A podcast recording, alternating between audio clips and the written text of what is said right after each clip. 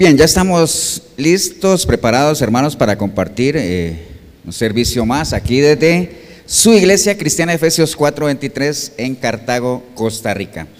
Hoy estamos a domingo 19 de febrero de este 2023, anhelando en nuestro corazón, obviamente, que todas las personas que nos acompañan a través de nuestro canal en YouTube, pues dispongan todo su corazón, espíritu, alma y cuerpo para recibir el consejo que tenemos hoy de la palabra del Señor, ¿no?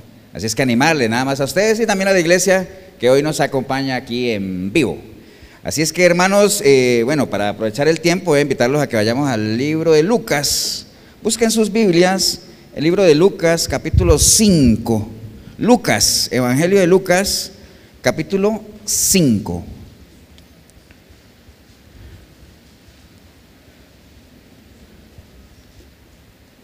Lucas capítulo 5 y bueno, animar a todas las personas en el video también que tengan una Biblia cerca, siempre le decimos lo mismo, tome nota, inquiétese en las cosas del Señor. ¿Estamos hermanos? ¿Todos? Lucas 5. Bien, vamos a leer eh, toda la historia y después la vamos desarrollando, es una historia muy conocida, dice la pesca milagrosa, pero bueno, dice la palabra del Señor en Lucas 5, Versículo 1 dice, aconteció que estando Jesús junto al lago de Genezaret, el gentío se agolpaba sobre él para oír la palabra de Dios. Y vio dos barcas que estaban cerca de la orilla del lago, y los pescadores, habiendo descendido de ellas, lavaban sus redes. Y entrando en una de aquellas barcas, la cual era de Simón, le rogó que la apartase de tierra un poco, y sentándose enseñaba desde la barca a la multitud. Cuando terminó de hablar, dijo a Simón, boga mar adentro y echa vuestras redes para pescar. Respondiendo Simón le dijo, Maestro, toda la noche hemos estado trabajando y nada hemos pescado, mas en tu palabra echaré la red. Y habiéndolo hecho, encerraron gran cantidad de peces y su red se rompía. Entonces hicieron señas a los compañeros que estaban en la otra barca para que viniesen a ayudarles y vinieron. Y llenaron ambas barcas de tal manera que se hundían. Viendo esto, Simón Pedro cayó de rodillas ante Jesús diciendo, apártate de mí, Señor, porque soy un hombre pecador. Porque por la pesca que habían hecho, el temor se había apoderado de él y de todos los que estaban con él.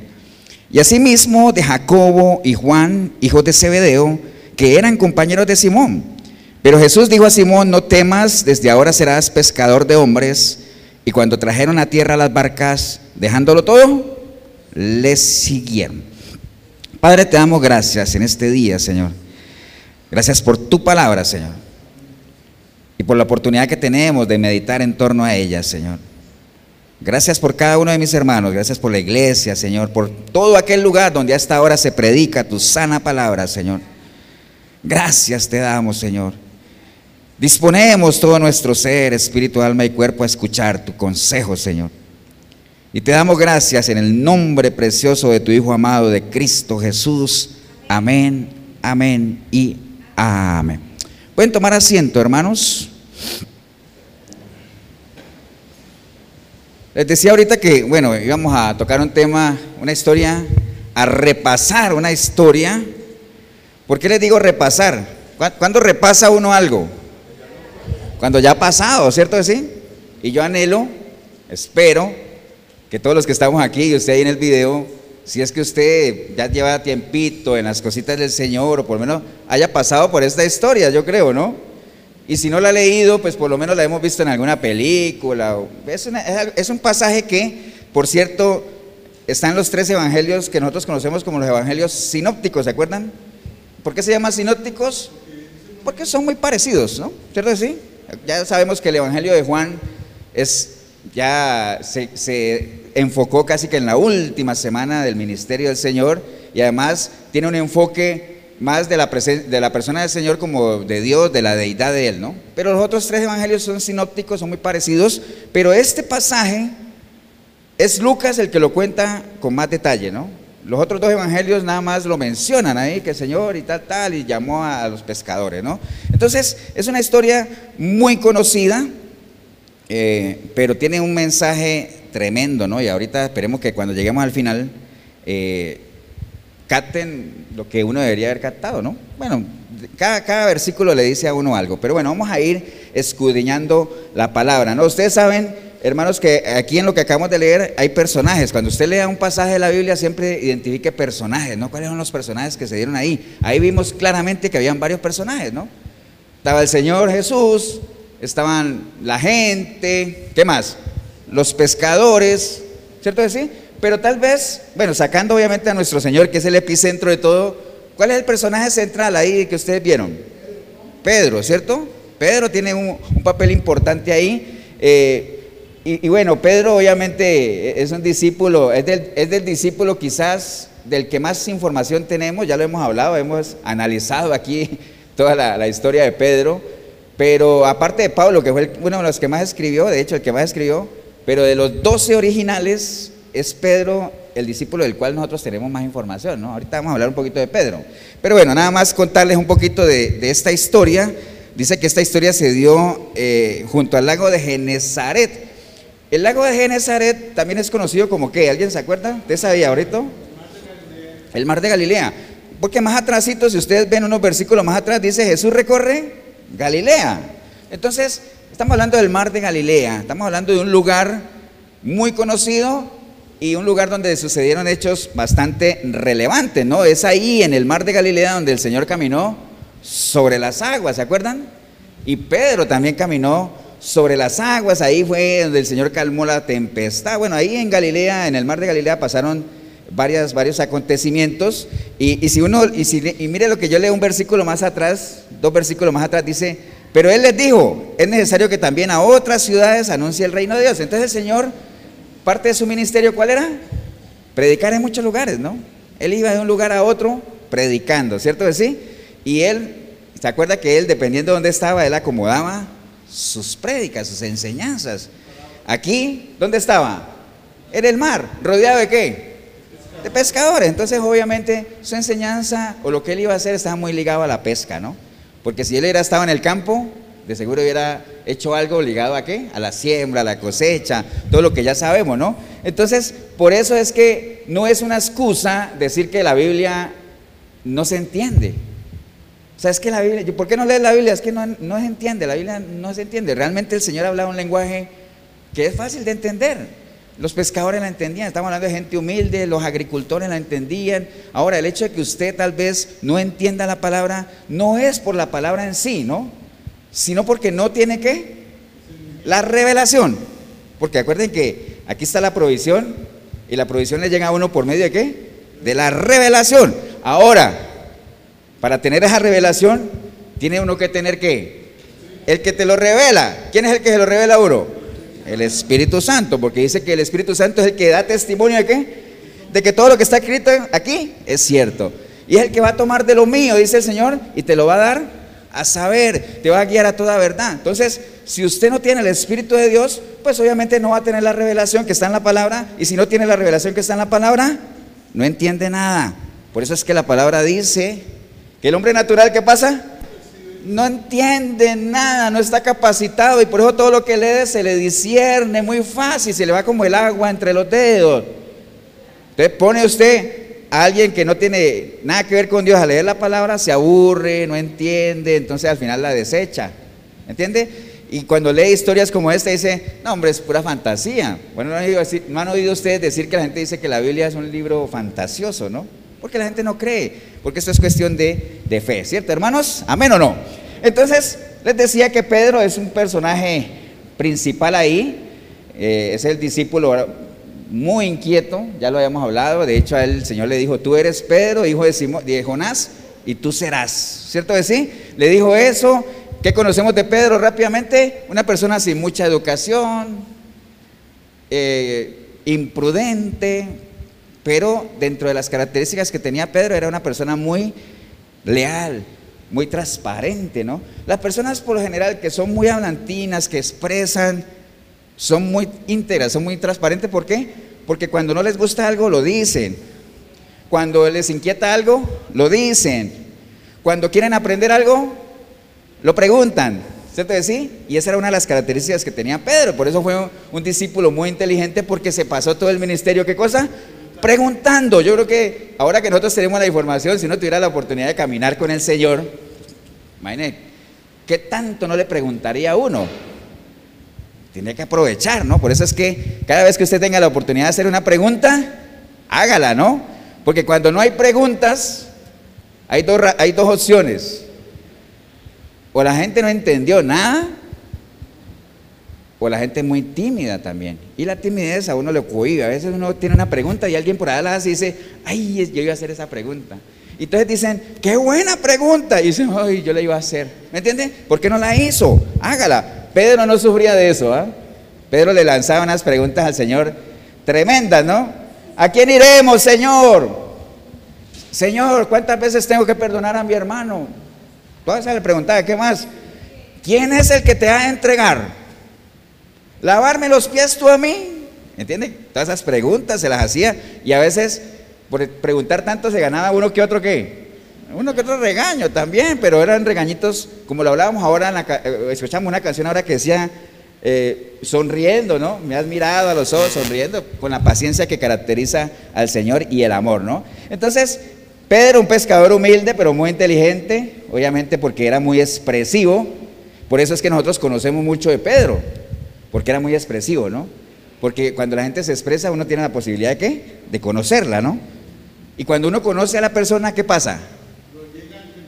Llega, entiende lo que esa persona hace, ¿cierto? Entonces, como uno conoce a Pedro, uno dice, ah, ya entiendo por qué, por qué le bajó la oreja al siervo de, allá, de cuando iban a agarrar al Señor, ¿cierto?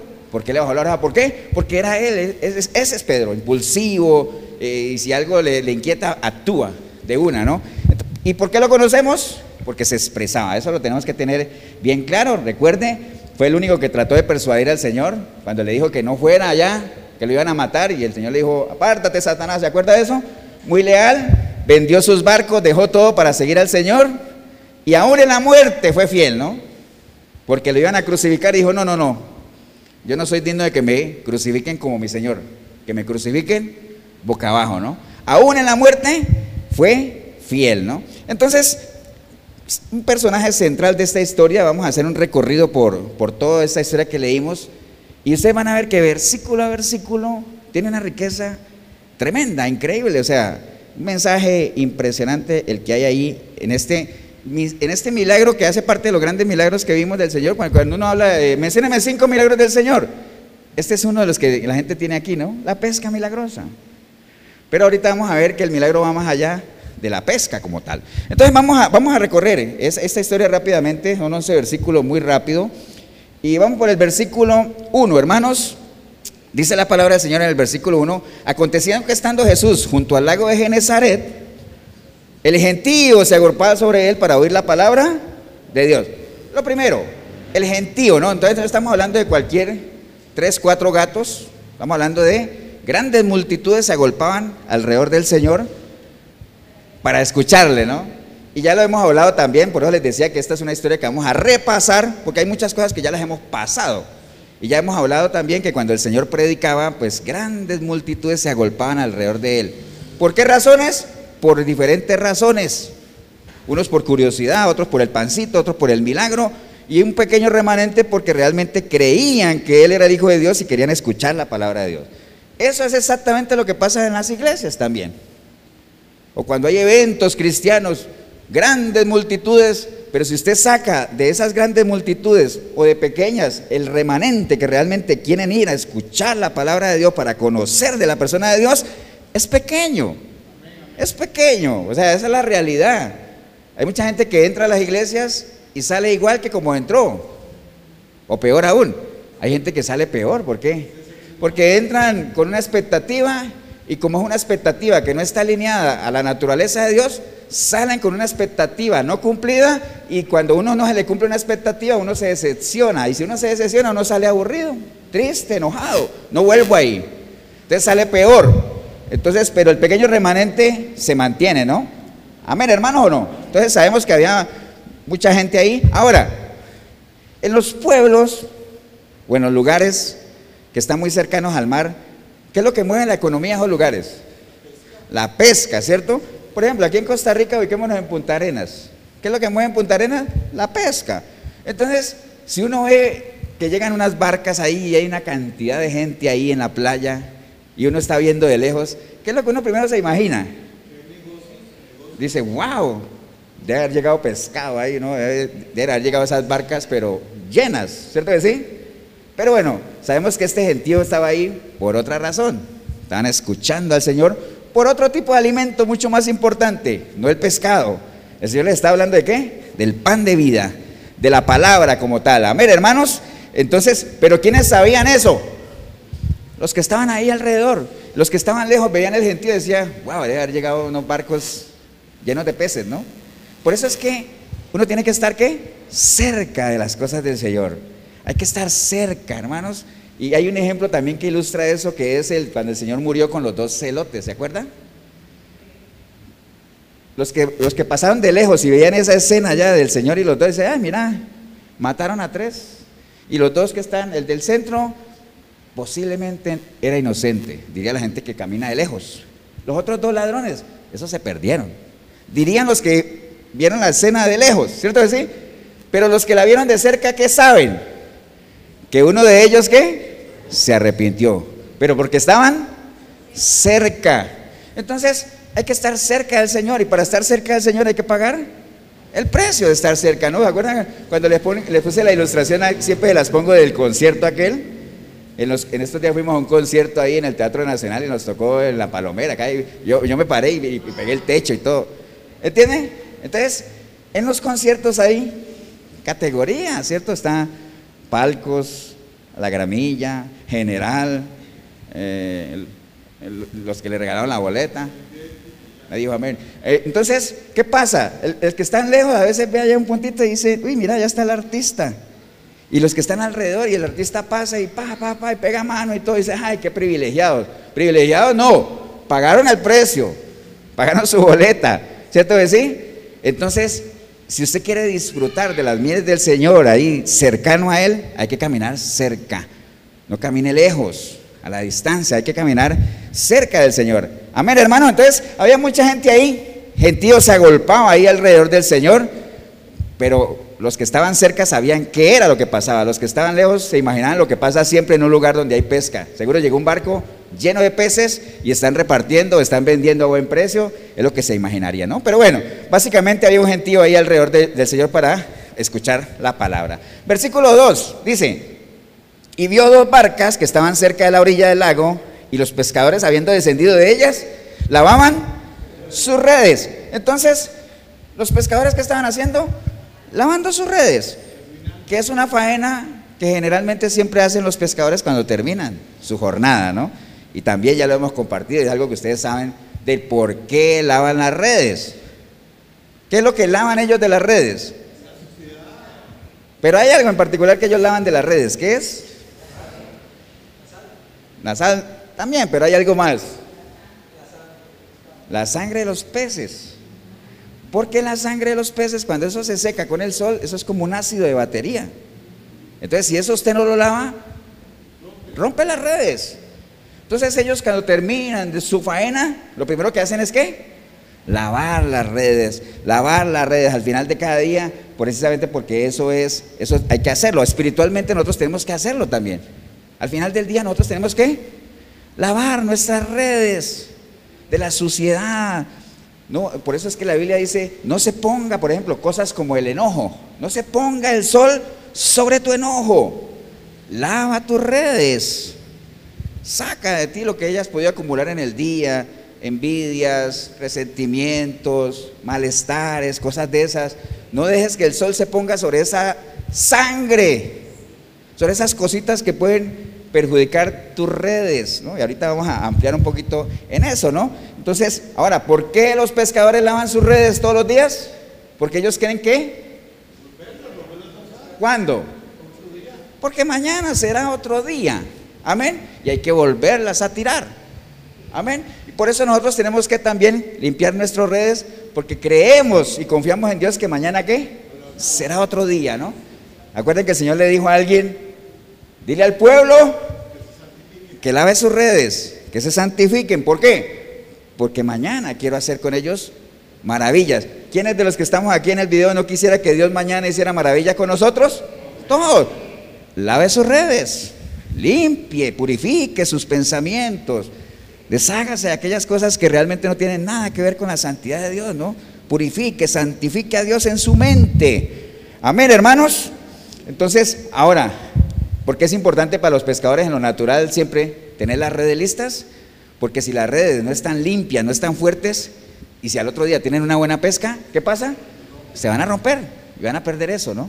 Ahora, si en lo espiritual uno en un proceso de restauración no limpia sus redes, no, se santifica, no se deshace de cosas que, que, te carcomen, raíces de amargura, toda esa cantidad de cosas que están ahí, cuando te llegue una bendición, no la vas a soportar. ¿Cuántas personas no hay que después de una mala experiencia de pareja, y entran en un proceso de restauración, pero no lavan sus redes completamente. Cuando una mujer encuentra un buen hombre o un hombre encuentra una buena mujer y no está preparado, no se ha desechado esa cantidad de cosas que, que siguen carcomiendo su mente, ¿qué pasa? No va a resistir, se le va a ir la bendición. Amén, hermanos, así es. En lo natural lo entendemos, entendámoslo en lo espiritual también. Los pescadores lavan sus redes para qué? Para que estén listas para ser tiradas al otro día. Nosotros tenemos que estar todos los días listos para tirar nuestras redes también. Porque las, misericordias de Dios, ¿qué pasa? Son nuevas todos los días. Entonces tenemos que todos los días ser odres nuevos. Amén. Tenemos que estar en ese proceso, hermanos. Entonces, para que estemos preparados, ¿no? Si usted no da mantenimiento, si, si en lo natural ellos no mantienen sus redes, van a tener un buen barco. ¿De qué les sirve tener un buen barco si no tienen herramientas, no tienen unas redes, ¿no? ¿De qué nos sirve a nosotros tener salud y todo eso si aquí, que es donde realmente se da la batalla, no estamos preparados, no tenemos las armas limpias, afiladas? Aquí tenemos que estar listos. Por eso es que el Señor, acuerdan en 2 de Crónicas 7:14, decía todo un proceso para que al final les dijo, y entonces yo sanaré su tierra, ¿cierto? Porque ahí es donde Él quiere llegar. Ese es el objetivo de Dios sanar nuestra tierra, restaurarnos. Ahí es donde Él quiere llegar, pero Él sabe que eso no llega de la noche a la mañana ni, así, como por, arte de magia.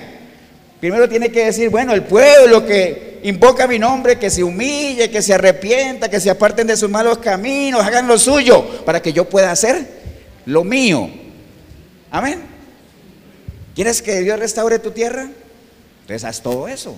¿Por qué no lo puede hacer si no es una decisión personal de cada una de las personas, ¿no? ¿Y para qué sanar la tierra? Bueno, todos sabemos, ¿no? Ya cambiando de la pesca a, lo que es la agricultura. Todos sabemos que de una buena tierra depende que haya un buen fruto, asumiendo que la semilla es buena, ¿no? Que la semilla es la palabra de Dios. Entonces, por eso tenemos que tener una buena tierra, ¿no? Amén, hermanos. Entonces, no guarde rencores, limpie su corazón cada día, airaos, pero no pequéis, dice la palabra. Así es que lave sus redes, lávelas, manténganlas limpiecitas, ¿no? ¿Por qué? Porque mañana será otro día. Por ahí decía una canción que mañana será otro día y quiero volverlo a vivir. Sí, que queremos vivirlo, pero vivirlo bien. Amén, hermano, ¿o no? Entonces, por eso era que el Señor le decía eso a José, ¿no? Porque hay mucha gente que quiere cosas. Yo quiero una gran familia. ¿Te estás preparando? ¿Te estás purificando? ¿Estás santificando? Yo quiero ser un gran profesional. ¿Te estás preparando para eso? Estás estudiando, te gusta prepararte. ¿Me entienden? Entonces, todas las cosas uno tiene que pagar un precio, ¿no? Ahora, en este versículo 2 que estamos ahí, el Señor vio a los pescadores, obviamente, lavando sus redes, ¿no? Lavándolas. El Señor sabía lo que había pasado con ellos, ¿no? Porque el Señor todo lo sabe. Recuerden que el Señor es omni. Siente, ¿no? Todo lo sabe. Entonces sabía que ellos no habían agarrado, ¿qué? Nada sabía su necesidad, pero obviamente no, el Señor no actúa así de que, uy, ellos no agarraron nada, entonces ahí, ¡pum!, tenga el montón de peces. No, el Señor es un Dios de orden y Él obra a su tiempo y a su voluntad, ¿cierto que sí? Y hay muchos ejemplos, ya lo hemos visto varias veces, cuando Lázaro, y varias veces se lo he dicho que mandaron a llamar al Señor y Él se, se demoró. Entonces el Señor sabía la necesidad de ellos y Él sabía también lo que iba a hacer, pero Él dijo, bueno, esto va por partes, todo va por partes, ¿no? Antes del milagro que tiene que ir. Acuérdense, voy a poner un ejemplo. Cuando la gente que trabaja en esos ministerios que llevan comida ahí a las zonas rojas y todo eso, y ellos le llevan comidita a los indigentes, ellos no se la dan la comida de una, ¿cierto? ¿No? ¿Primero qué? ¿Primero qué? mensaje. Primero la palabra. Primero la palabra. Entonces, esa es la misma línea, así debe ser. Y así el Señor hizo. Sabía la necesidad de los pescadores, sabía lo que ellos necesitaban, pero dijo, bueno, yo sé lo que voy a hacer más adelante, pero vamos por partes, vamos en orden. Por eso el versículo 3 dice, y sentado en una de aquellas barcas, la cual era de Simón, le rogó que la apartase de tierra un poco, y sentándose, enseñaba desde la barca a la multitud. Y el versículo 4 dice, y cuando terminó de hablar, dijo a Simón, boga mar adentro y echad vuestras redes, ¿para qué? Para pescar. Entonces, antes de lo natural tiene que venir qué? Lo espiritual. Primero lo espiritual, ¿por qué? Porque si usted recibe una bendición de Dios, pero si usted no tiene claro de quién viene esa bendición, y si usted no tiene una relación con el que, de aquel que te está dando la bendición, cuando la bendición se vaya, ¿qué pasa? Se fue todo, no se va a volver a repetir. ¿Por qué? Porque no hay relación. Entonces, por eso es importante primero que la palabra, primero el mensaje, antes de que llegue cualquier cosa. Ahora dirá, pastor, si yo recibo palabra, entonces aseguro que va a venir un milagro. Bueno, de por sí ya el que recibas palabra es un milagro, entonces tómalo como tal, ¿no? Lo demás, solo Dios lo sabe si te lo va a dar o no, si estás preparado o no, ¿no? Amén, hermano. Entonces, primero hay que tener una capacitación espiritual y era lo que el Señor sabía. Esta gente todavía, porque acuerden que el Señor apenas estaba iniciando su ministerio, ¿no? ¿Por qué sé yo que el Señor estaba iniciando su ministerio, aunque ya había hecho cosas que, que le habían dado cierta fama? Pero ¿por qué yo sé que está empezando su ministerio? ¿Por qué? Porque no tenía ni discípulos, ¿cierto? Estos eran los primeros, ahorita lo vamos a ver. Ahí todavía Pedro ni siquiera era discípulo del Señor. Pero bueno, el caso es que primero la palabra, porque la gente primero hay que capacitarla, ¿cierto? Mire, mire lo que le decía Pablo a Timoteo, le decía en 2 de Timoteo 3:15, le decía, Timoteo, las sagradas escrituras, las cuales te pueden hacer sabio para la salvación por la fe que es en Cristo Jesús. ¿Por qué Pablo le decía a Timoteo que las sagradas escrituras lo podían hacer sabio y no le dijo que las sagradas escrituras te van a hacer sabio? ¿Por qué? ¿Cuál es la diferencia entre los dos conceptos? Es como que yo les diga a ustedes, hermanos, la palabra los va a hacer sabios. Aquí yo les diga, hermanos, la palabra los puede hacer sabios. Sí, porque no todo el mundo va a recibir la palabra, ¿cierto? La palabra los puede hacer sabios. ¿Por qué pueden? Porque depende que usted la quiera recibir o no.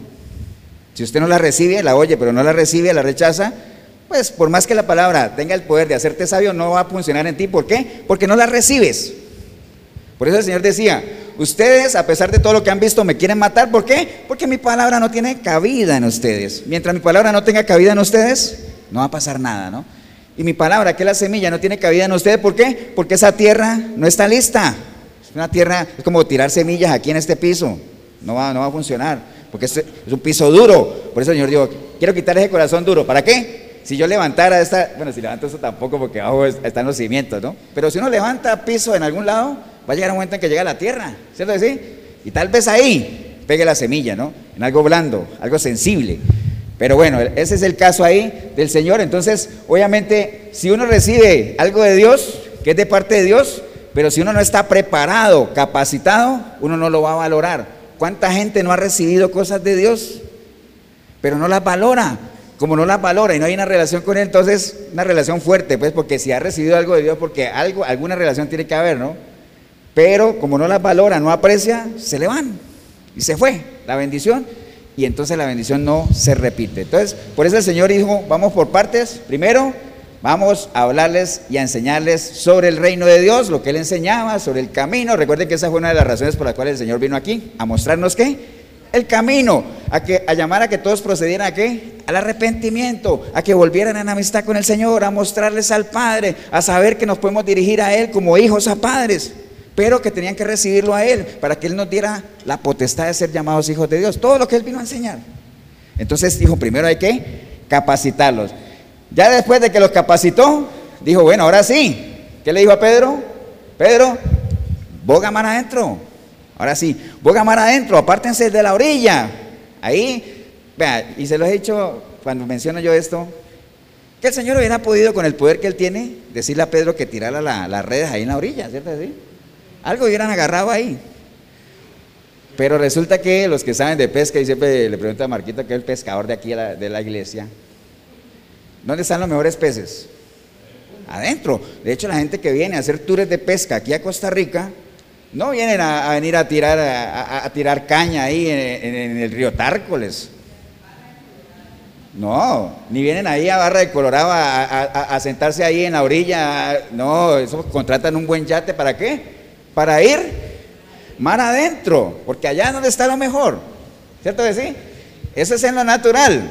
Ahora en lo espiritual, cuando el Señor nos dice a nosotros, bogue mar adentro, ¿dónde están los mejores peces?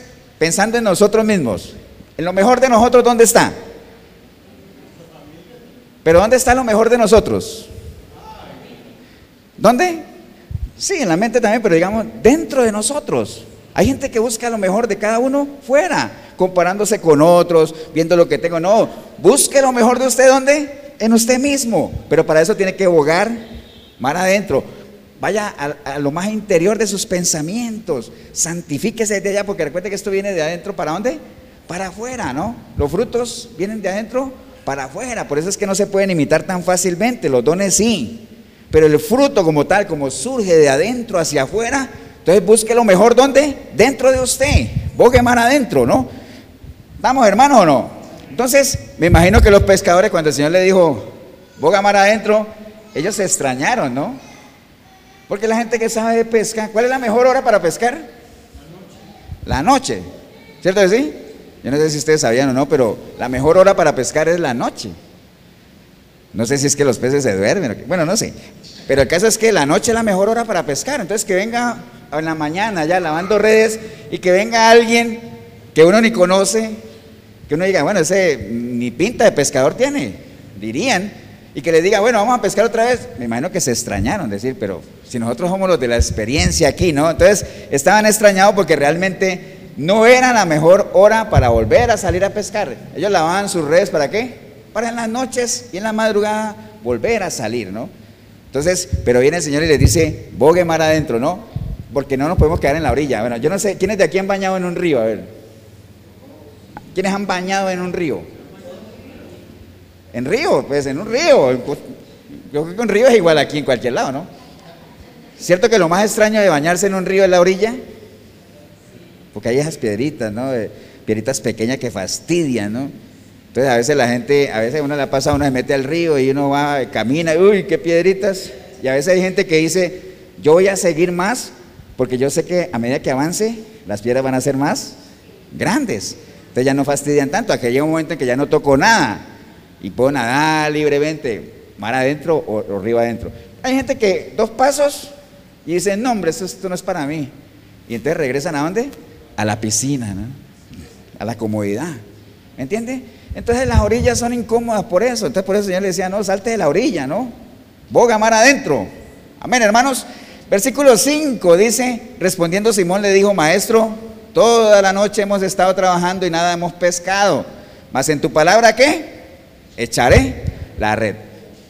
Como quien dice, toda la noche estuve tratando de hacerlo con mis propias fuerzas y no agarré nada. Pero ahora lo voy a hacer en tu palabra, lo voy a tirar, ¿no? Entonces es posible, hermanos, que, que mucho de lo que nosotros tenemos, material, o también más allá de lo material, lo hayamos obtenido sin Dios. Es probable, muchas de las cosas que usted y yo tenemos, tal vez las obtuvimos cuando no, no teníamos una relación con Dios. Pero eso no, tiene, eso no es nada comparado con lo que Dios nos puede dar cuando estemos en sus manos. Y no estamos hablando de cosas materiales, ¿no? Porque estamos de acuerdo que la barca y las redes que tenía Pedro, no se las dio Jesús. Aquí en la Biblia no dice, y Jesús le regaló a Pedro una barca y unas redes para que pescara. No, eso ya lo tenía él. Lo había conseguido antes de tener que su encuentro con el Señor, ¿cierto que sí? Pero ni comparable lo que él haya podido tener con esa barca y esas redes con lo que el Señor le iba a dar ese día, ¿no? O sea, de la mano del Señor no hay comparación. Por más que nosotros hayamos tenido cosas fuera de Él, si todo eso lo ponemos en sus manos y si nos ponemos en sus manos, no tenemos ni idea de lo que el Señor, a dónde nos puede llevar, hermanos. Y no estamos hablando de plata, no estamos hablando de nada, estamos hablando de qué? De crecimiento espiritual. Y acuerden que en la medida que uno crezca espiritualmente, lo demás también viene por añadidura, ¿no? Estamos claros, hermanos, ¿no? Entonces, ahí viene en el versículo 5 un consejo, ¿no? Aunque usted haya como Pedro, trabajado toda la noche, deje de estar peleando con sus propias fuerzas y ponga todo en las manos del Señor. Eso sí, poner las cosas en las manos de Dios no quiere decir sentarse a que Dios haga todo, ¿no? Porque quién al final, usted ya leímos la historia, al final quién tiró las redes? Pedro, ¿cierto que sí? El Señor no dijo, Pedro, no agarraste nada, déjame las tiro yo a ver. No, no, no. Pedro las tiró. Entonces, poner todo en las manos del Señor no quiere decir que el Señor haga todo. Poner todo en las manos del Señor es incluirlo a Él, métalo en sus planes, en sus decisiones, pero usted haga lo suyo. ¿Usted quiere un trabajo? Ponga todo en las manos del Señor, pero usted llame, mande currículos, vaya a entrevista, capacítese, estudie. Amén, porque es que hay gente que dice, es que yo tengo mucha fe. Estoy esperando que Dios haga su obra. Sí, Dios la va a hacer, pero pues, en la medida en que tú hagas lo tuyo también, ¿no? O sea, porque ya lo demás raya en qué? En la religiosidad, acuérdese de eso, ¿no? Entonces, eh, ahí el Señor le dijo a Pedro que le prestara una barca, ¿se acuerda? Pedro hubiera podido decir que no, porque es una decisión. Por eso dice la palabra ahí, y le rogó, o sea, le insistió, porque conociendo, ¿por qué, por qué creen ustedes, ahora que, que ya hablamos, por qué creen ustedes que el Señor tuvo que insistirle a Pedro que le prestara la barca? Porque conocemos a Pedro ya. No es que Pedro, préstame la barca, aquí está. No, no. De seguro hubo resistencia, ¿no? Porque Pedro era terco, era. Y, después de haber trabajado toda la noche, era testarudo, lo que conocemos de Pedro, ¿no? Entonces le dijo que le prestara la barca y al final él se la prestó, pero pudo haber no haberlo hecho. Lo mismo nos pasa a nosotros, ¿no? Entendiendo que la barca en, en nosotros, ¿qué es? Nuestra vida. Recuerden que la barca es nuestra vida, ¿no? ¿Cierto que sí? Nosotros podemos prestársela al Señor sí o no. Podemos acceder o no. Ahora, ya por la información que tenemos sabemos la importancia de que el Señor vaya en esa barca. Recuerde cuando iban atravesando el mar de Galilea también en una barca, una tormenta, ¿por qué pudieron pasar al otro lado? Porque Jesús iba en la barca. Amén. Entonces, en la barca de su vida, usted va a resistir las tormentas que se le presenten en la medida en que Jesús vaya en esa barca. Asegúrese que Él va ahí. No lo haga por sospecha. Yo creo que sí, yo creo que Él va ahí. No, no, no. Asegúrese realmente que el Señor va ahí en esa barca, ¿no? Que usted le ha entregado su vida a Él, como Él le pidió esa barca en lo natural a Pedro, ¿no? ¿Estamos hermanos o no? Ahora, aproveche usted que todavía tiene la barca, ¿no? ¿Qué quiere decir eso? Aproveche que está vivo. Buscad al Señor mientras pueda ser hallado. Porque va a llegar un tiempo en el que ya no vas a tener tiempo y a lo mejor lo vas a querer hacer, pero ya no vas a poder. Entonces, busque al Señor mientras pueda ser hallado, mientras tenga vida, mientras tenga barca. Deje que el Señor se suba en ella. Aproveche.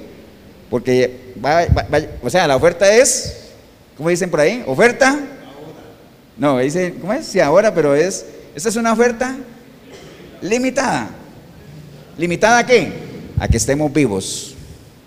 Porque ya después de que estemos muertos ya no, ya no aplica la, oferta. Aprovecha ahora, busque al Señor, ahora que está vivo, ¿no? Amén, hermanos o no. Entonces, hay dos opciones ahí, como les dije, o bogar mar adentro o quedarse en la orilla, ¿no? ¿Qué es quedarse en la orilla? Quedarse en la orilla es, no, yo ya le entregué mi vida al Señor, estoy aquí esperando que Él venga. Eso es quedarse en la orilla. Que la Biblia dice que esos son dignos de qué? De conmiseración. Bogar mar adentro es, ya le entregué mi vida al Señor, ahora yo quiero por más. Yo quiero ir a buscar lo mejor de mí. Quiero ir a, buscar los mejores peces. Yo quiero ser mejor de lo que soy ahora. Yo sé que de la mano del Señor Él me, va a guiar. Amén, hermanos. Porque acuerden lo que les decía ahora del río. Cuando uno, cuando uno pisa tierra, uno tiene el control todavía. ¿Cierto? Si usted pisa piedras, usted tiene el control. Pero va a llegar un momento en que usted ya no pisa nada. Entonces usted depende de qué? De la corriente. Y también que sepa nadar porque no se ahoga. ¿Me entiende? Pero la corriente te lleva. Entonces, deja que el río de Dios te lleve. Amén, hermano o no. Entonces, eh, espiritualmente, como les decía, ir a lo profundo de uno mismo y sacar lo mejor de, nuestros pensamientos, de nuestros sentimientos. Por eso es que Romanos 12.2 dice, no se conformen a este sistema, renueven, ¿qué? Su entendimiento. Y dice literalmente, transformamos por medio de la renovación de vuestro entendimiento para que comprobéis cuál sea la buena voluntad de Dios agradable, ¿qué? Y perfecta. Entonces recuerde, lo mejor de cada uno de nosotros, ¿dónde lo encontramos? Dentro de nosotros mismos. No se muera, ni usted ni yo, no nos muramos sin dar lo mejor de nosotros. No nos muramos. En esta vida, vea, no hay nada más triste que uno se muera y que uno no deje huella en nada, pues. Así como nació, creció, se alimentó, envejeció, murió y ya, pasamos a ser una, un número más. No, dejemos huella. En esta vida hay gente que ha dejado huellas, buenas y malas. Pero bueno, la persona más importante que ha dejado una huella increíble, pues es nuestro Señor Jesucristo, ¿no? Y nos dejó unas huellas para qué? Para que nosotros las sigamos. Entonces la tenemos fácil. Entonces no pase, no, no se muera, no nos muramos, ni usted ni yo, no nos muramos sin dar lo mejor de cada uno de nosotros, o por lo menos muramos en el intento de dar lo mejor. Y para eso hay que bogar, hay que bogar mar adentro. En lo natural están los mejores peces, en lo espiritual vaya a lo más profundo de usted mismo y saque lo mejor que hay de usted ahí. Pero para eso, usted necesita qué? Limpiar sus redes.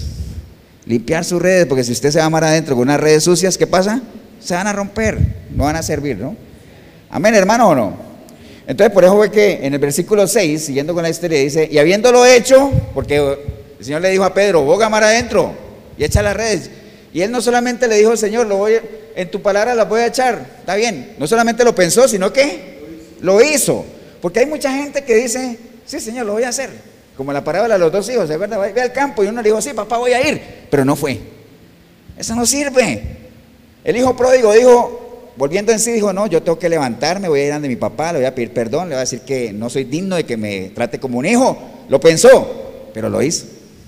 Porque a qué le hubiera servido al hijo pródigo haberlo pensado, decir, ay, este, lugar no es para mí y todo eso. Y si no lo hubiera hecho, ahí estaría alimentando cerdos todavía, ¿no? Amén, hermano o no. Entonces, no se muera, hermano, como les decía eso, ¿no? Entonces, en el versículo 6, Pedro lo hizo, ¿por qué? Porque él ya tenía la información. Recuerden que el Señor ya en el versículo 2 les había enseñado, ¿no? Ya había agarrado las barcas como púlpito y les había enseñado sobre el reino de Dios. Entonces Pedro ya no era el mismo Pedro cuando empezó. Ya sabía, pero le dijo, Señor, está bien, por la información que tengo, voy a tirar las redes en tu nombre. Y al final lo hizo, ¿no? A pesar del cansancio y todo ese asunto de que toda la noche han estado trabajando, pero recuerde que en las cosas de Dios no es tiempo de qué? De rendirse. Uno por fuera nos cansamos, eh, dice la palabra que por fuera, por fuera nos vamos desgastando, ¿no? Pero mientras que por dentro sigamos todavía firmes, renovando nuestras fuerzas como las del búfalo, que dice la palabra, o sea, no hay ningún problema, ¿no? Amén, hermano, o no. Entonces, el versículo 7 dice, entonces hicieron señas a los otros compañeros que estaban en la otra barca, ¿para qué? Para que viniesen a ayudarles y vinieron y llenaron ambas barcas de tal manera que se hundían, ¿no? Entonces, hermanos, mire, cuando uno recibe algo de Dios, o cuando uno pone las cosas, todo lo que uno haga, lo pone en las manos del Señor, llega un momento en que uno trasciende. ¿Se acuerdan lo que es trascender, no? Subir de nivel, ¿no? De seguro que Pedro, cuando él salía a pescar, lo que agarraba en su barco, al final, ¿para quién era? Para él, ¿cierto que sí?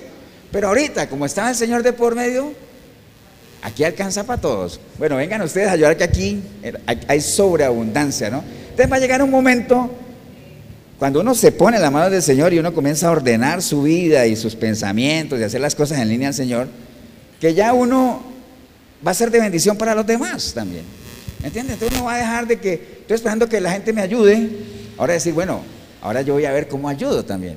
Porque uno tiene que trascender en las cosas del Señor. ¿Acuerdan alguna vez que llegaron esos a la cueva de Adulana, eh, deprimidos, que sin esperanza, entraron en el proceso y después de un tiempo que eran qué? Los valientes de Dios defender el reino, defender a su rey, y, como entraron nada que ver. Entonces, tiene que haber un cambio, tiene que haber un proceso. No puede ser que usted toda la vida pase ahí, y es que yo vengo aquí para, eh, para que la gente me ayude, está bien. Tiempo, que me sigan ayudando, y al final de sus días, que me sigan ayudando, está bien. Ya llega un momento, ahora dirán, pastor, pero si no tengo plata para ayudar, no estamos hablando de plata. Estamos hablando de un abrazo, un consejo, el tiempo, el servicio, lo que sea que esté una edad, como le decía Pedro al mendigo, ¿se acuerda? Yo no tengo ni oro, ni plata, pero te doy lo que tengo. Siempre hay algo que dar. No estamos hablando de plata, ¿no? Amén, hermanos o no. Entonces, cuando uno recibe de parte del Señor, créame que siempre habrá con quien compartir, ¿no? Bendecir a otros y todo ese asunto, ¿no? Pedro obviamente se fue a aguas profundas, siguiendo el consejo del Señor, y al final lo que un día pintaba como una miseria en lo económico para él, fue una abonanza en pesca y lo que a, veces pinte para nosotros como una miseria espiritual, si nos ponemos en las manos del Señor y realmente hacemos lo que Él nos diga que hagamos, podemos trascender, ¿no? Salir de ahí. Amén o no, pero para eso hay que reconocer esa condición. Por eso el Señor decía, bienaventurados los pobres de espíritu, porque en la medida que uno reconozca la pobreza, la miseria espiritual, uno va... O sea, dígame quién que reconociendo que tiene hambre, ¿qué es lo primero que uno haría? Buscar comida. ¿Cierto que sí? Si yo reconozco que tengo una deficiencia, una escasez espiritual, pues yo voy a buscar llenarla. Entonces por eso dice, bienaventurados esos que reconociendo que necesitan alimento espiritual, lo buscan. Amén, hermanos, no, así es. Entonces obviamente Pedro ya pudo llamar a otros y, mire, mire lo importante del testimonio, ¿no? Porque Pedro ya había salido, no habían agarrado nada. Y después comenzó a llamar a otros. Entonces, a lo mejor otros que están ahí, bueno, primero que todo, ¿qué hacen esos pescando a esta hora? Ahora no es hora. Ah, pero es Pedro. Pedro tenía cierta trayectoria como pescador. Entonces, no, vamos allá. ¿Me entiende? Entonces, la gente tiene que conocer a uno su testimonio, que uno tenga credibilidad, ¿no? para que realmente la gente sepa que uno tiene algo. Porque a veces hay cosas que uno tiene de Dios que la gente no lo ve. Primero, porque uno no lo demuestra. Pasa como aquellos discípulos secretos que tenía el Señor, ¿se acuerdan? Eh, José Arimatea, ¿no? Yo era seguidor del Señor, pero nunca dije nada, ¿para qué? Para no tener problemas. Entonces muchas veces la gente no ve que realmente uno tenga algo de Dios porque uno no lo demuestra, uno no es expresivo, ¿no? Por un lado. O por otro lado, ¿por qué? Porque realmente no es visible. ¿Cuánta gente no conocemos? Usted también en el video, que hay gente que dice que es de Dios, que son cristianos y todo eso, pero uno no les ve nada, no es visible. Tiene que ser visible. Acuerde que la fe, sin obras, ¿qué pasa? Es muerta. Las obras hacen visible la fe. Tú dices que crees en Dios, que tienes una vida ligada a Él, que lo ama y todo eso. Bueno, eso tiene que ser visible. Tiene que ser visible en las cosas de Dios y en lo natural. Usted dice que ama a su esposa, tiene que ser visible. Dice que ama a sus hijos, tiene que ser visible. Los hijos aman a sus padres, tiene que ser visible. Entre hermanos, tiene que ser visible. Amén, hermanos. No asumamos, es que ella sabe que yo la amo. No, hombre, tiene que ser visible. ¿Estamos o no? Entonces, otros pescadores, bueno, que les decía, no era tiempo, ¿no? Entonces, imagínense que Pedro hubiera tenido una mala fama, un mal testimonio. ¡Ey, vengan! ¿Quién va a ir? Nadie dice, no, hombre, ese es Pedro, ¿qué le voy a creer yo a Pedro? Pero Pedro tenía un buen testimonio, una buena fama como pescador, ¿no? Porque estamos hablando como pescador, ¿no? ¿Estamos, hermanos, o no? Versículo 8. Dice, viendo esto, Simón Pedro, oye, ¿viendo qué? Todo lo que habían agarrado. Viendo esto, Simón Pedro cayó de rodillas ante Jesús diciendo, apártate de mí, Señor, porque soy un hombre pecador. ¿Cómo supo Pedro eso? Que él era un hombre pecador. Porque ya el Señor les había enseñado, ¿no? Sobre el pecado y que hay que arrepentirse y todo eso, porque ya el Señor les había enseñado, porque Pedro no lo sabía antes, o si lo sabía ni le importaba. Pero él, viendo todo lo que había pasado, reconoció que era un pecador. Acuérdese usted que el ojo no sabe lo que ve, ¿no? ¿Acuerdan que eso lo, hemos enseñado, no? El ojo no sabe lo que ve. ¿El ojo qué hace? El ojo captura una imagen y la manda a dónde? Al cerebro. Y con la información que yo tengo en el cerebro, yo sé que este es un micrófono, que este es un parlante, que este es un letrero, que estas son cortinas, que son sillas, pero el ojo no sabe lo que ve. El ojo lo único que hace es captar la imagen y mandarla a mi cerebro. Y en el momento en que mi ojo vea algo que yo no tengo la información aquí, digo, ¿qué ¿no les ha pasado? Usted dice, ¿qué es eso? ¿Qué es eso? No sé qué es eso. ¿Me entiende? No tenemos qué? La información. Entonces, por eso Pedro supo que era un pecador. ¿Por qué? Ya tenía la información. Ya el Señor se la había dado. Entonces, mire qué importante es la información que nosotros tengamos en nuestra mente, ¿no? Y hay un principio que nosotros manejamos, que uno es tan cristiano como qué? como pensamientos de Cristo tenga en su mente. Usted no tiene pensamientos de Cristo, usted no es cristiano. Por más que usted diga que lo es, o por más que vaya a una iglesia y todo, todo lo que ya nosotros sabemos, ¿no? Amén o no. Entonces, obviamente, ya con la información que tenía, Pedro lo reconoció al Señor, se arrodilló delante de él, le dijo que era un pecador, porque ya el hombre tenía una manera diferente de pensar. Por eso es que les decía ahorita que hay que renovar, no solamente Efesios 4:23, renovar el espíritu de la mente, sino Romanos 12:2, renovar el entendimiento, para que uno sepa realmente cuál es la buena y sana voluntad de quién? Del Señor, ¿no? Entonces con eso de Pedro arrodillándose delante del Señor, estaba prácticamente reconociendo que lo que había pasado no era porque él era buen pescador. ¿Pero no? Él reconoció que hubo algo ahí que sobrenatural. Reconoció su debilidad, su impotencia ante lo que la naturaleza le podía dar, porque a veces sí le daba, a veces no, en ese momento no le fue mal, pero lo que acababa de suceder ahí era algo sobrenatural. ¿Cómo conocemos nosotros algo sobrenatural que viene de Dios y que es para el bien nuestro? ¿Cómo lo conocemos? Un milagro, ¿no? Eso es un milagro. Algo sobrenatural que viene de Dios para bien nuestro es un milagro. ¿Y por qué hago énfasis en que es algo sobrenatural que viene de Dios? ¿Por qué? ¿Por qué? Porque no todo lo sobrenatural viene de Dios. Hay cosas sobrenaturales que le gustan a las personas, pero que no vienen de Dios. Entonces no son milagros. Y ahí es donde uno explica por qué hay gente que obtiene cosas. Uno dice, mira, esa persona no tiene nada que ver con Dios y mira, obtiene cosas, resultados. Bueno, hay cosas sobrenaturales que no vienen de Dios y que a la gente le gustan, lo llenan, pero no es un milagro, ¿no? El milagro tiene que venir de Dios. Por eso es que el congregarse, el estar reunidos en torno a la palabra es un milagro, ¿no? Porque esto es sobrenatural, estamos de acuerdo, ¿no? Aquí hay, hay gente que está en lo natural, de pronto se quedaron en la casa porque como hay mucho viento, mucho frío, entonces se queda mejor viendo televisión, eso es lo natural, ¿no? Pero salir ya, ir allá es algo sobrenatural. ¿Viene de Dios? Sí. ¿Es para bien nuestro? Claro que sí. Entonces es un milagro. No necesitamos ver nada más. Vernos unos a los otros es un milagro. ¿Estamos, hermano, o no? Entonces, versículo 9 dice que, bueno, sigamos el 8 y el 9. Viendo esto, Simón Pedro cayó de rodillas ante Jesús diciendo, apártate de mí, Señor, porque soy un hombre pecador. Porque por la pesca que habían hecho, el temor se había apoderado de él y de todos los que estaban con él. Entonces comenzó a haber temor de, en, Pedro, siendo lo que conocemos de Pedro, un arriesgado, lanzado, lo que sea. En ese momento hubo en ellos qué? Temor. Pero el temor que Dios quiere que nosotros alimentemos en nuestra vida, ¿no? ¿Qué es ese el temor de Dios? No el miedo. Porque el miedo no tiene nada que ver con nosotros, ¿no? Recuerda que en la vida de uno hay dos tipos de temores, dos tipos de miedo, ¿no? El miedo natural, que tenemos que desechar, porque dice la palabra que a nosotros no se nos ha sido dado un espíritu de cobardía, sino de poder y de dominio propio de todo, ¿cierto? Ese temor, ese miedo, tenemos que desecharlo. Pero el que sí debemos cultivar en nuestra vida es el temor a qué? A Dios, ¿no? Que no tiene nada que ver con miedo, ni pensar que nos va a destruir, sino es esa relación que uno va formando con Él, es, darle a Él el lugar que Él merece, es ese miedo que tenía David cuando decía, Señor, no apartes de mí tu Santo Espíritu, ese miedo de perder esa relación.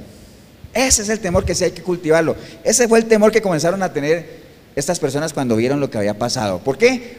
Porque ya tenían la información, porque supieron o entendieron que lo que había pasado no era por sus propias fuerzas, sino porque realmente había sucedido algo sobrenatural, ¿no? Y el versículo 10, ya vamos llegando al final, dice, y asimismo, de Jacobo y Juan, hijos de Zebedeo, que eran compañeros de Simón, pero Jesús le dijo a Simón, no temas, desde ahora serás qué? Pescador de hombre, ¿no? Como quien dice, acuérdate que en otro, en otro evangelio él decía, te conozco, tú eres, tú serás, yo sé lo que tú eres, tú eres pescador, pero yo te voy a hacer pescador de hombres. Otra cosa, ¿no? Te voy a convertir, te voy a transformar. Vas a hacer cosas que ni tú te imaginas, ¿no? Porque dice la palabra en Proverbios 11:30 que el que gana almas para el Señor, ¿qué pasa? Es sabio, ¿no? Hay sabiduría ahí. Entonces, y, tiene algo bien curioso, ¿no? Cuando uno toma decisiones en la vida, acuérdate que lo hemos hablado aquí varias veces, ¿no? La vida de uno es la suma de qué? De las decisiones, ¿cierto? Y cada vez que uno toma una decisión, uno está marcando el rumbo de, ¿cómo se llama? A ver, antes de decirle esa palabra, ¿cómo se llama esa ciencia que estudia todos los eventos pasados? ¿Ah? La historia, ¿no? Entonces, cada decisión que uno toma le da un rumbo a qué? A la historia de cada uno. Cada uno de nosotros tenemos una historia. Usted tiene su historia, yo tengo la mía. ¿Qué es lo que ha forjado esa historia? Las decisiones que he tomado, ¿cierto? ¿Sí? En algún momento yo tomé la decisión, bueno, mi esposa y yo la tomamos de venirnos para Costa Rica. Fue una decisión que tomamos, que cambió nuestra historia, ¿cierto sí? Entre otras cosas, bueno, vinimos a un lugar nuevo, a conocer nuevas personas, lejos de la familia, pero también es el lugar donde nosotros tuvimos nuestro encuentro personal con el Señor, que también marcó qué? Nuestra historia. Entonces, en la vida de uno, uno tiene la posibilidad de tomar decisiones que marcan tu historia. Miren el versículo 11. Dice, cuando trajeron a tierra las barcas dejándolo todo, ¿qué cosa? Le siguieron. Fue una decisión que ellos tomaron, ¿cierto? Entonces, eh, dejándolo todo no quiere decir, hermanos, eh, que uno va a dejar a su mujer, a sus hijos tirados, a salir del trabajo y todo eso. No, no es dejarlo todo en ese sentido, sino que, que esas cosas dejen de ser para ti y para mí lo más importante, que el Señor empiece a ser prioridad. Amén. Ahora se dirá, pastor, pero Pedro sí lo dejó todo. Ah, bueno, eso era lo que a él le impedía realmente seguir al Señor, ¿no? Lo ataba. Hay cosas que también la Biblia dice que uno puede hacer una cosa que sin dejar de hacer la otra. Entonces, pero que hay que dar prioridades, realmente hay que ser así. Entonces, mire, mire por ejemplo en estas tres personas que están ahí, porque nos hemos concentrado en Pedro, pero sabemos que él estaba con otras dos personas ahí, que son Jacobo y quién? Y Juan. Esas tres personas tomaron una decisión que cambió su historia. No solamente pasaron a ser los primeros discípulos del Señor, sino que fueron los líderes de la iglesia después de que el Señor se fue, ¿no? De hecho, ¿qué, pasa con, con Jacobo, Juan y Pedro? ¿Qué pasa con esos tres personajes? Era la argolla de Jesús. Era la argolla. Cuando hubo la transfiguración, ¿quiénes estaban ahí? Es más, yo, tengo por aquí, más adelante, bueno, cuidado, en Lucas 8.51 nada más. Lucas 8.51, cuando el Señor resucitó a la hija de, de, Jairo, dice, entrando en la casa, no dejó entrar a nadie, sino a quién? A Pedro, a Jacobo y a Juan. ¿Cierto? Más adelante, en el 9.28 dice, Aconteció como ocho días después de estas palabras que tomó a Pedro, a Jacobo y a Juan y subió al monte a orar. Entonces imagínense, son los mismos tres que tiempo atrás tomaron una decisión trascendental en su vida. ¿Cuál? Dejarlo todo y qué? Y seguirlo. Marcó su historia. Y mire cómo, de qué manera, ¿no? Ser uno de la, argolla principal ahí del Señor. Decía, pastor, ¿y Jesús es argollero? Sí, tenía su argolla. Porque acuérdate que la argolla no es mala, ¿no? El problema de la argolla, ¿cuál es? No estar en ella, estar afuera, estar ahí metido, ¿no? Entonces, versículo 11 dicen ellos, dejándolo todo, les siguieron, ¿no? Les decía que dejar todo no es prácticamente dejar todo tirado, sino comenzar a dar prioridades, ¿no? Despreciar. Acuérdate de lo que la palabra despreciar no es aborrecer, sino despreciar es quitar precio, ¿no?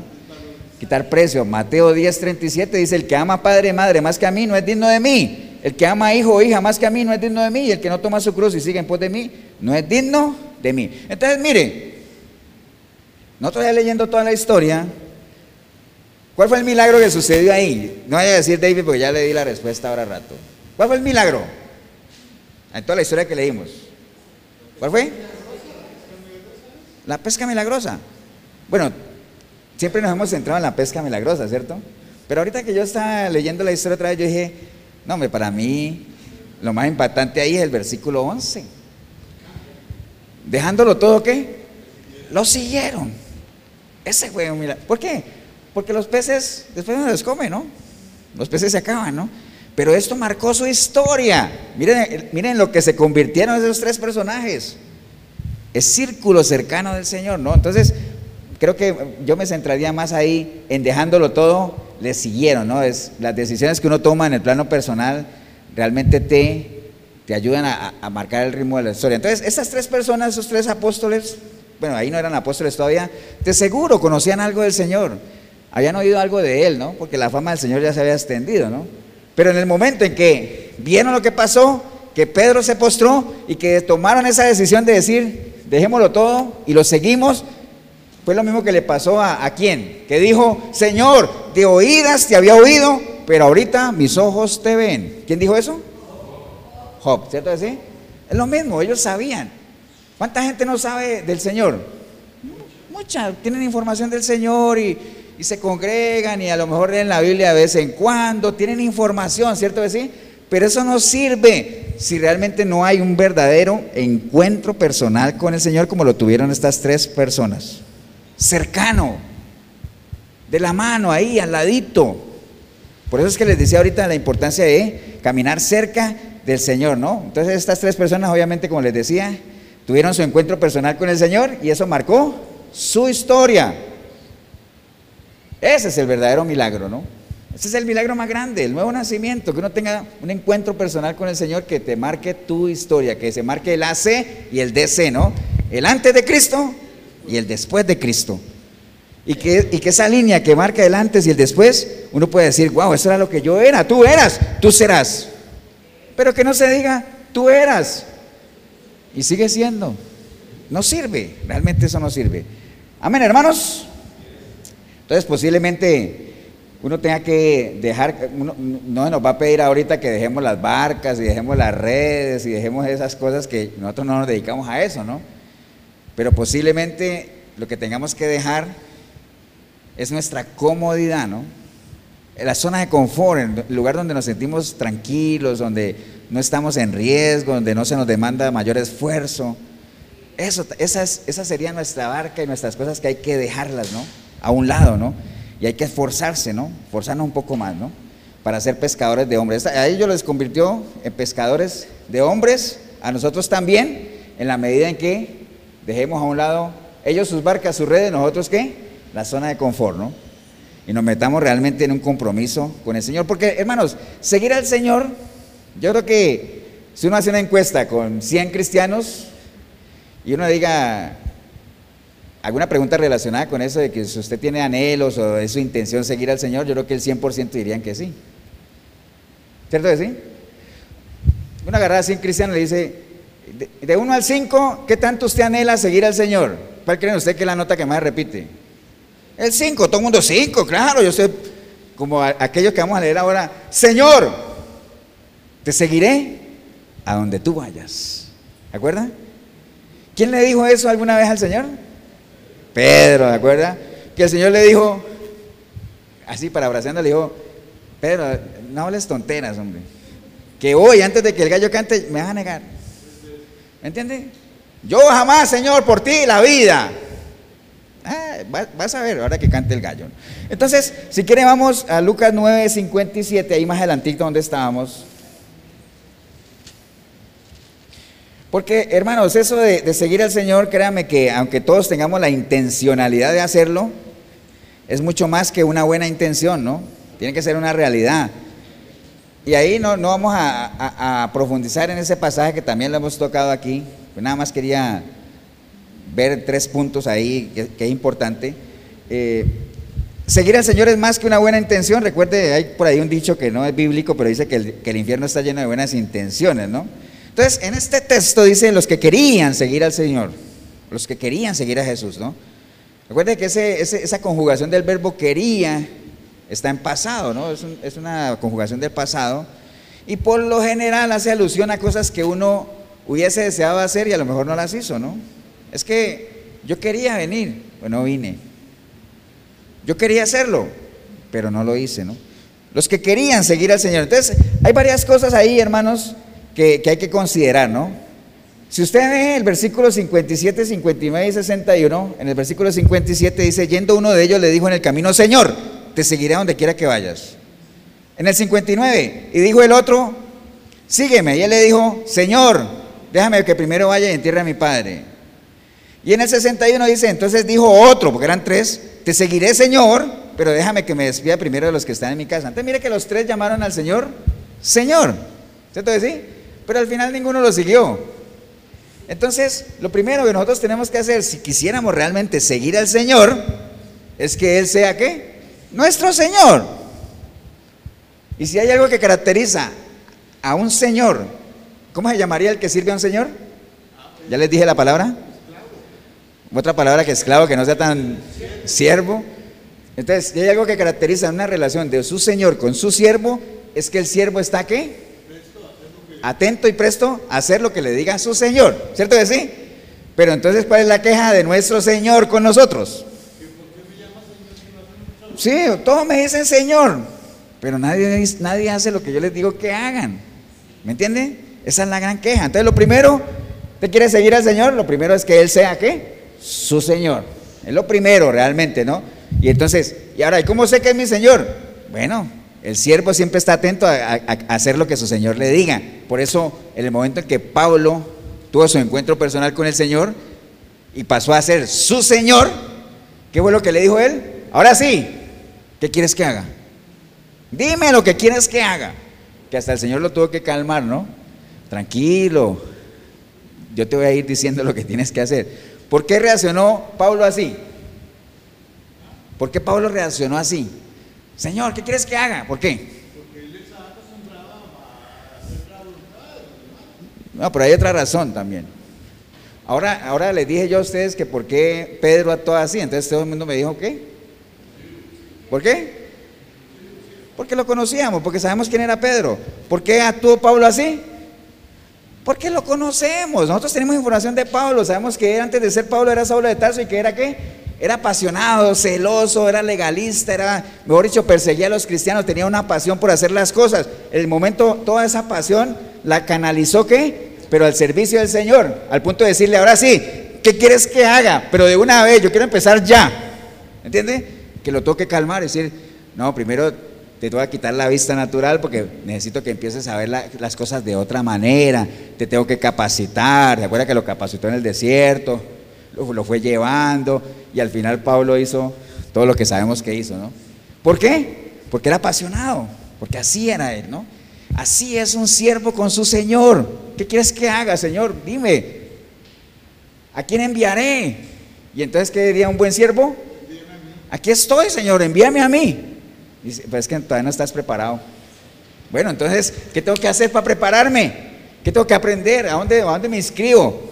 ¿Entiende? Así tiene que ser. Entonces, usted quiere seguir al Señor, yo quiero seguir al Señor, asegurémonos de que Él sea nuestro Señor. Amén o no? Estamos claros.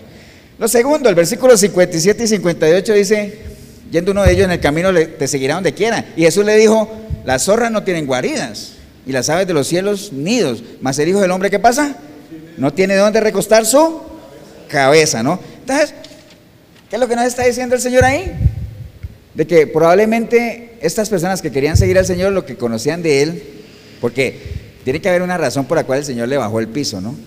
Posiblemente lo que conocían del Señor era la fama que tenía, de que la gente se agolpaba ahí, que la gente lo aclamaba, los milagros, bueno, toda esa parte que a mucha gente hoy en día le gusta, los púlpitos, la fama, que la gente los aclame, que los consideren, los títulos. Pero ¿qué le dijo el Señor? Nada más tienen presente que a veces yo no tengo ni dónde recostar la cabeza, ¿no? ¿Qué nos dice a nosotros? En el mundo van a tener aflicción. O sea, ustedes van a alcanzar la salvación, pero es por medio de muchas qué? Aflicciones. Amén o no? Así es, y de hecho Pedro también lo escribió, ¿se acuerda? Dijo, pero ustedes de qué se asombran de todo lo que están pasando si eso es parte. Eso es parte del, del vivir del cristiano, ¿no? Entonces, ¿qué es lo primero que uno quiere saber? que hay que pagar un precio. Que esto no es como lo venden, ¿no? Pare de sufrir y todo ese asunto y, y su vida al Señor y ya los problemas se van, las deudas se desaparecen, déle el 10% al Señor que Él le paga el resto. Bueno, una cantidad de cosas. Eso no es, es más, eso son fantasías, fábulas que ya todos las conocemos, ¿no? Pero sí hay que pagar un precio que no tiene nada que ver con plata. ¿Es un precio de qué? De compromiso. Esta gente pagó un precio. ¿Cuál era? Lo dejaron todo para seguir al Señor, ¿no? Entonces tenemos que dejar las cosas, tenemos que no dejarlas del todo, sino bajarlas a un segundo plano y que realmente el llamado del Señor sea nuestra prioridad, ¿no? Despreciar todo lo demás. Amén, hermano. Y, a veces eso es lo que no le gusta a la gente, ¿no? El sacrificio que hay que hacer, el esfuerzo, dejar esa zona de confort. Pero bueno, entonces recuerde, primero, asegúrese que el Señor es su Señor. Segundo, recuerde que eso no es gratis, hay que pagar un precio. No estamos hablando de plata, estamos hablando de esfuerzo, de compromiso, de pasión por hacer las cosas, ¿no? Y así pasión por las almas. Pero no, sí, pasión por salvar las almas, está bien. Y, lo otro es, en el 59 y 60, dice, y dijo a otro, sígueme, y él dijo, Señor, déjame que primero vaya y entierre a mi padre. Jesús le dijo, deja que los muertos, ¿qué? Entierren a sus muertos. Y tú vas y tú ve y anuncia el reino de Dios. Entonces, mire que el Señor no le está diciendo a él que no enterraran a los muertos, sí, hay que enterrarlos. Pero ¿qué pasa? Deja que los muertos, ¿qué? Entierren a sus muertos y tú veas aquello por lo cual has sido llamado. Acuérdate que ahora las prioridades son otras. Entonces, no hay que poner, digamos, muchas cosas que tienen que ver con nuestra vida natural, secular, por encima del llamado del Señor, encima del ministerio del Señor. O sea, eso tiene que ser primero. Ahora, usted mira, pastor, entonces, ¿la familia a un lado, la familia no importa? Sí, pero acuérdese que hay que hacer una cosa sin dejar de hacer la otra. Y en la medida en que usted esté agradando a Dios, los primeros beneficiados son su familia. Pero no descuide su llamado del Señor, no descuide su relación con el Señor por estar atendiendo cosas que no tienen nada que ver con el Señor. Amén, ¿no, hermanos? ¿Qué más? Bueno, el versículo 61 y 62 dice, entonces dijo al otro, te seguiré Señor, pero déjame que me despida primero de los que están en mi casa. Y entonces, ¿qué le dijo él?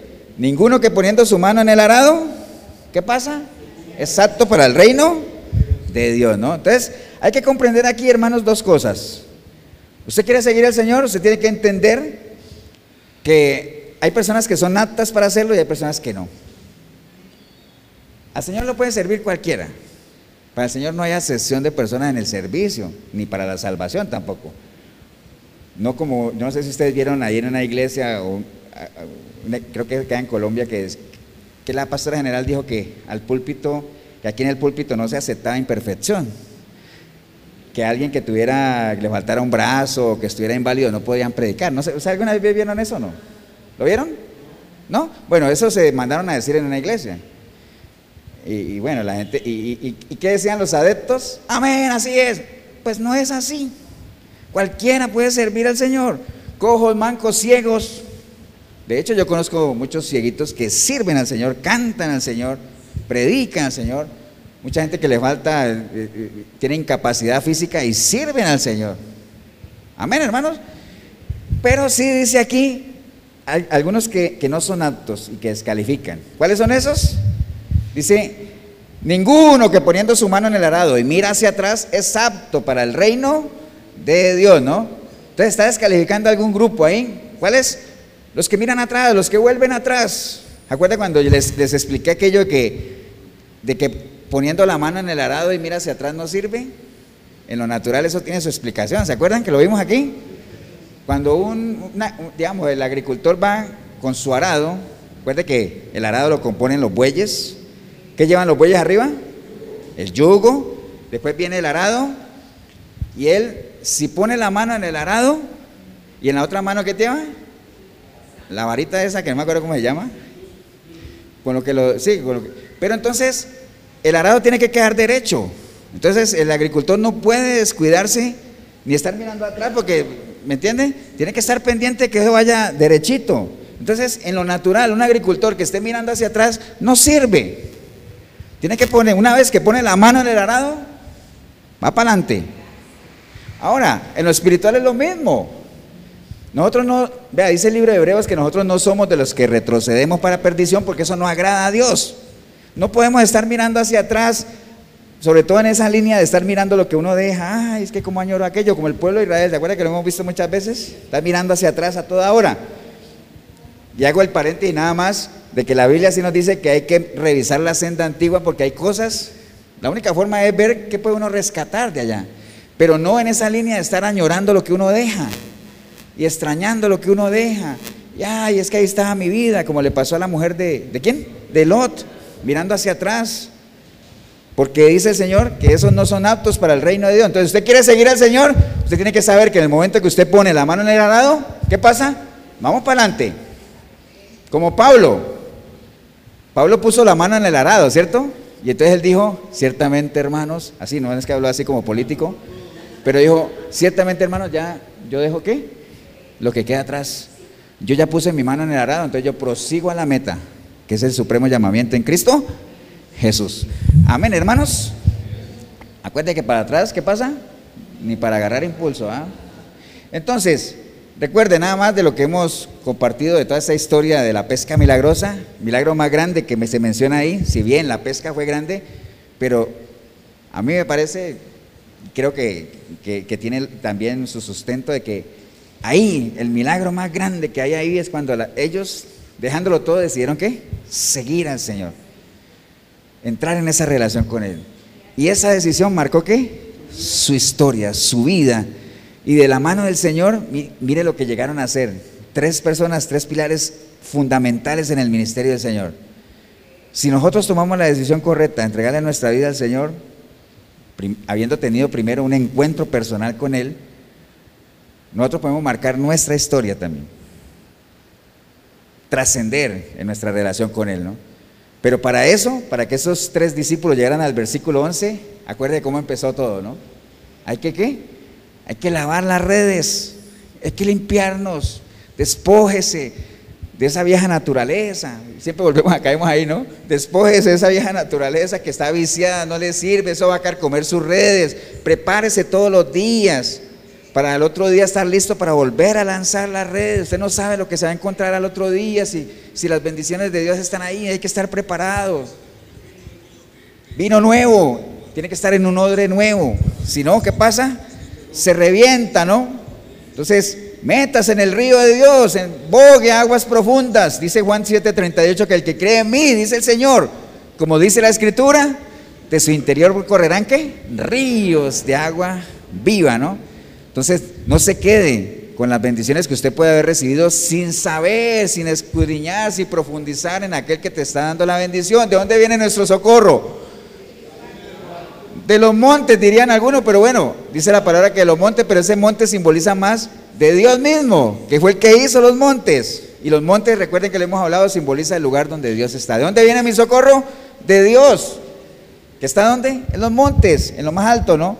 Entonces, busca al Señor para conocerlo, no, se conforme con lo que le cuenten de Él, conózcalo, escudriñe su palabra, porque acuérdense que aquí es donde está qué? La vida eterna, y la vida eterna es que te conozcan a ti, al único y sabio Dios, ¿no? Si hay algo, hermanos, que le duele al Señor es que todos esos consejos que da, que da por medio de la palabra no se atiendan. Por eso es que la queja de Él era lo que les decía ahorita, ¿no? Si yo soy su Señor, ¿por qué no hacen lo que yo les digo? Que es la misma queja que uno como padre le daría a un hijo cuando no hace o no atiende el consejo. Dígame, los que somos padres, a uno le duele que los hijos no sigan el consejo de uno, ¿cierto que sí? Porque uno lo está haciendo, ¿por qué? Porque uno sabe que es lo mejor para ellos. Y cuando un hijo no sigue un consejo y le va mal, uno dice, bueno, aparte que le dice, te lo dije, bueno, eso es otra cosa. Pero uno dice, le duele a uno, ¿cierto que sí? Porque uno sabía que eso se podría evitar, ¿no? Entonces, si hay algo que al Señor le duele en su corazón es que no atendamos los consejos que, Él está ahí, ¿no? Leo para ustedes lo que está en Juan 12, en 35, dice la palabra del Señor. Entonces Jesús les dijo, aún por un tiempo, no, aún por un poco está la luz entre vosotros. ¿A quién se estaba refiriendo? A Él mismo, ¿no? Dice, aún por un poco está la luz entre vosotros. Andad entre tanto que tenéis luz, para que no os sorprendan las tinieblas. Porque el que anda en tinieblas no sabe a dónde va. No sabe a dónde va. Dígame si hay alguien que le guste no saber a dónde va. Yo creo que a nadie. ¿Cierto que sí? Usted le haga una encuesta con mil personas, las que quiera. Oiga, ¿a usted le gusta no saber a dónde va? No, hombre. Hay gente que le puede dar miedo, incertidumbre, angustia.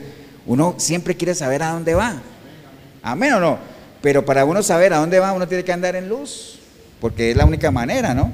Entonces, busquemos al Señor, aprovechemos pero hay que bogar mar adentro. Por eso la palabra dice que el justo, por la fe que vivirá. Entonces, ya, ya eso lo sabemos, ¿no? El justo, una persona que ha tenido su encuentro personal con el Señor, que con, la, con el entendimiento que le da el conocer a la persona de Cristo, decide dejarlo todo y seguirlo a Él y entrar en esa, poner la mano en el arado. Justo, por la fe, por todo lo que va aprendiendo del Señor, de esa manera comienza qué? A vivir, ¿no? De esa manera. En línea, ¿a qué? a su fe. Porque si lo que yo vivo no está en línea a mi fe, lo que yo vivo es muerto. No aporta nada. ¿Estamos, hermanos, o no? Pónganse de pie, vamos a darle gracias al Señor, hermanos. Padre, te damos gracias en este día, Señor.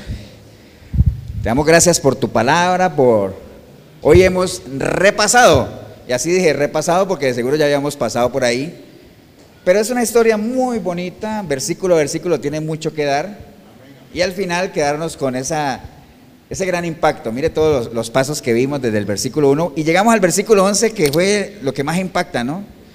Con toda la información, con todo lo que uno tal vez pueda ver, apreciar, percibir, que uno pueda tomar esa sabia decisión de decir, lo dejo todo para seguir a mi Señor. Y eso marcará el rumbo de la historia. A esas tres personas se las cambió. A mí en lo personal me la ha cambiado el momento que tomé la decisión personal y estoy seguro que a cada uno de ustedes y usted en el video que lo ha hecho también le ha cambiado su historia, su caminar, su destino, ¿no?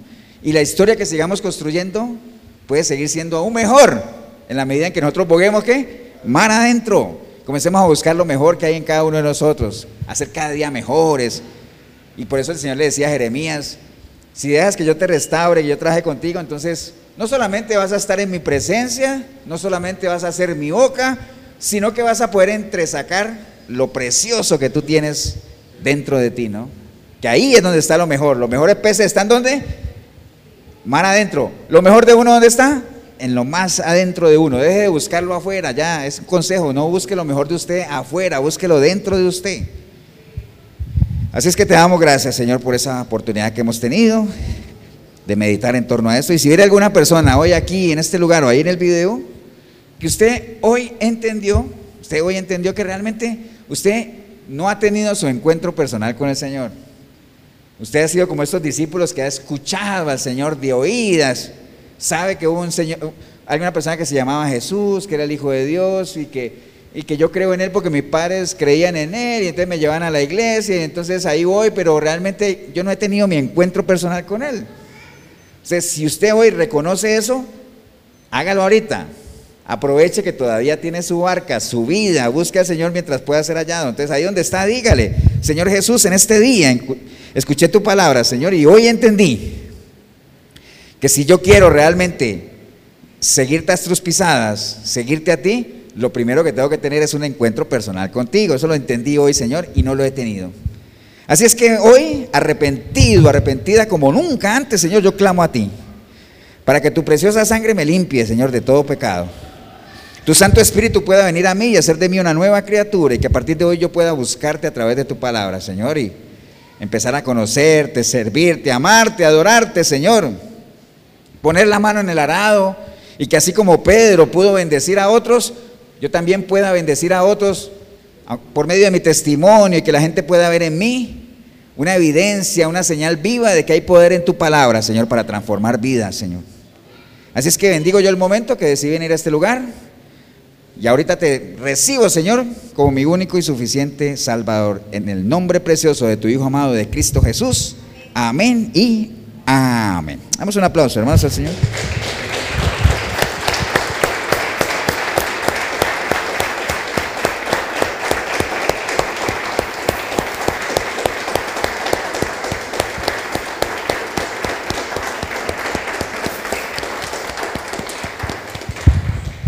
Bien, si usted hizo la oración, siempre lo felicitamos porque realmente, es como hablamos ahora, ¿no?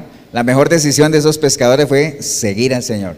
La mejor decisión que usted pudo haber tomado es entregarle su vida al Señor para que empieces a conocerlo y lo sigas, siga las pisadas que ya nos dejó, ¿no? Y asegures tu eternidad, que es lo más importante, ¿no? Lo de aquí es temporal, pero que asegures tu eternidad, ¿no? Ahorita tal vez es confuso, pero si en algo te podemos ayudar en ese inicio de ese proceso, la Iglesia Cristiana de Efesios 4:23, aquí en Cartago, costado norte de las ruinas, nos reunimos aquí todos los domingos a las 10 de la mañana.